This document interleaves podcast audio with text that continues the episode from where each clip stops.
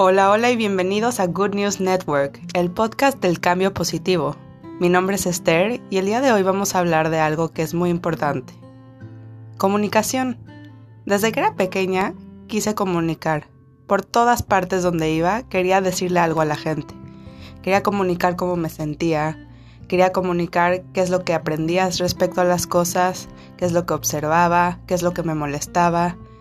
Pero conforme fui creciendo, habían algunas personas que no les gustaba que yo comunicara. Esto me causó un poco de emoción no tan agradable.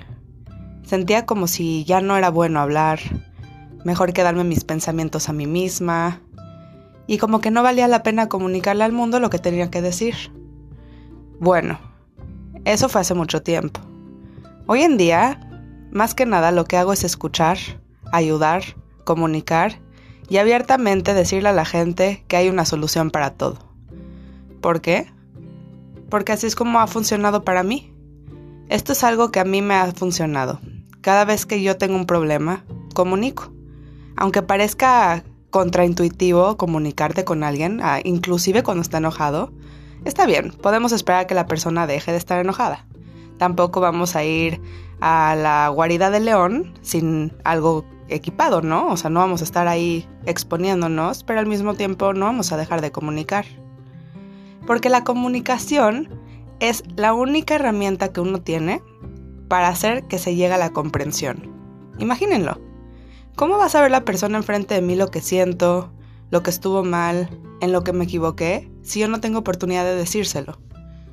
¿Cómo va a saber la gente alrededor que no los estamos juzgando realmente si no les comunicamos lo bien que se ven, lo bonito que es que contribuyan a nuestras vidas, el trabajo bien hecho que están haciendo.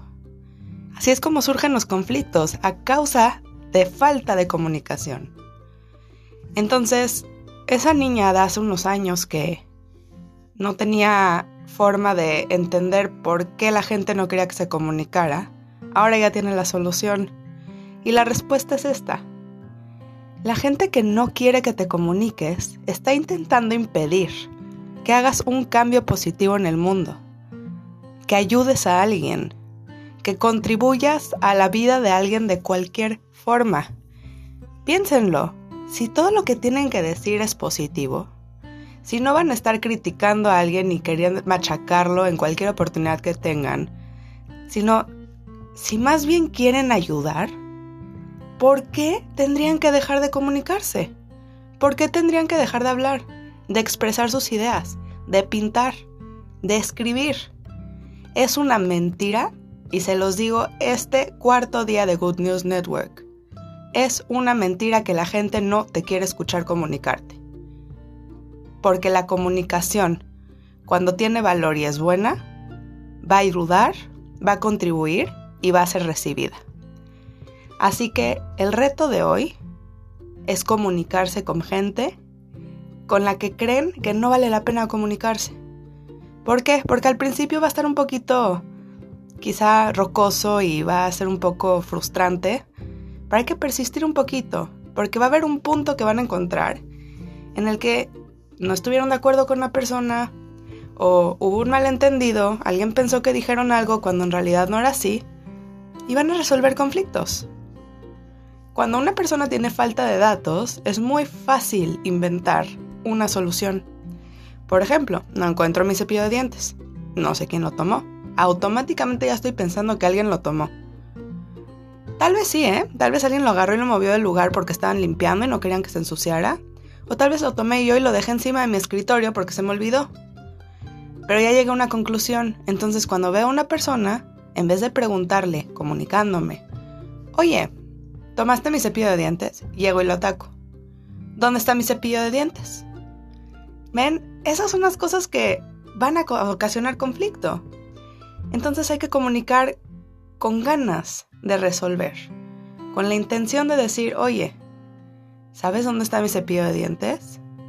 ¿Me podrías ayudar a buscarlo?